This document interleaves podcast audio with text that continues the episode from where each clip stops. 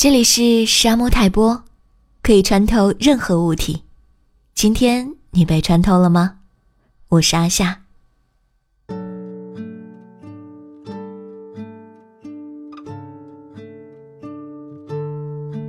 在看完《摔跤吧，爸爸》之后，再看导演的这部剧，我感觉是少了很多新鲜感的。但是我依然哭成狗。特别是当妈妈鼓起勇气对抗无理家暴的爸爸的时候，只能说在那样的社会环境、教育背景下面，这是多大的勇气，以及多深的母爱。还有女儿上台感谢母亲的那一段，她的天才是因为这个天才的妈妈，给了她最具光辉的支持。平凡中闪耀着不认输，在现实生活中尽最大努力坚持自我。语言这时候太苍白，画面、音乐围绕的时候，才会觉察到直抵人心的力量。当然，看完之后依然会跟老妈吵嘴的我，忘性也是很大的。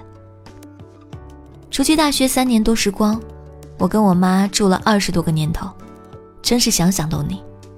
于是，没有房子的我厚着脸皮搬去了婆婆家。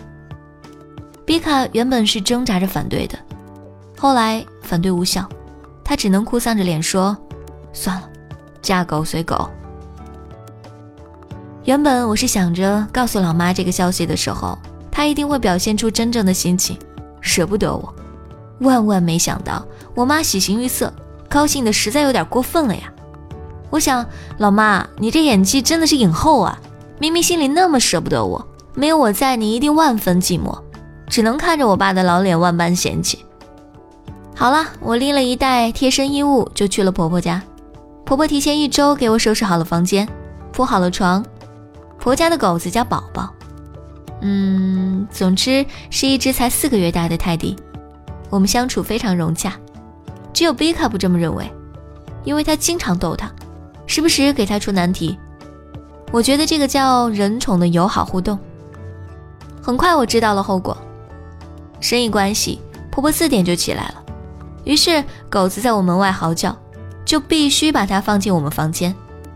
那时候我必醒一次，还好我睡得快。然后婆婆七点起来的时候，必须把它放出去，我又醒一次。然后七点半到八点之间，婆婆叫我吃早饭了。WTF，算了，我适应能力强，按住了逃回家的心，好好的生活了四天之久。然后我就在飞机上了。是的，我出去浪三天就回来。我在候机厅奋力码字，你们不知道我有多努力，至少看起来十分努力。至于我去了哪里，下期再说。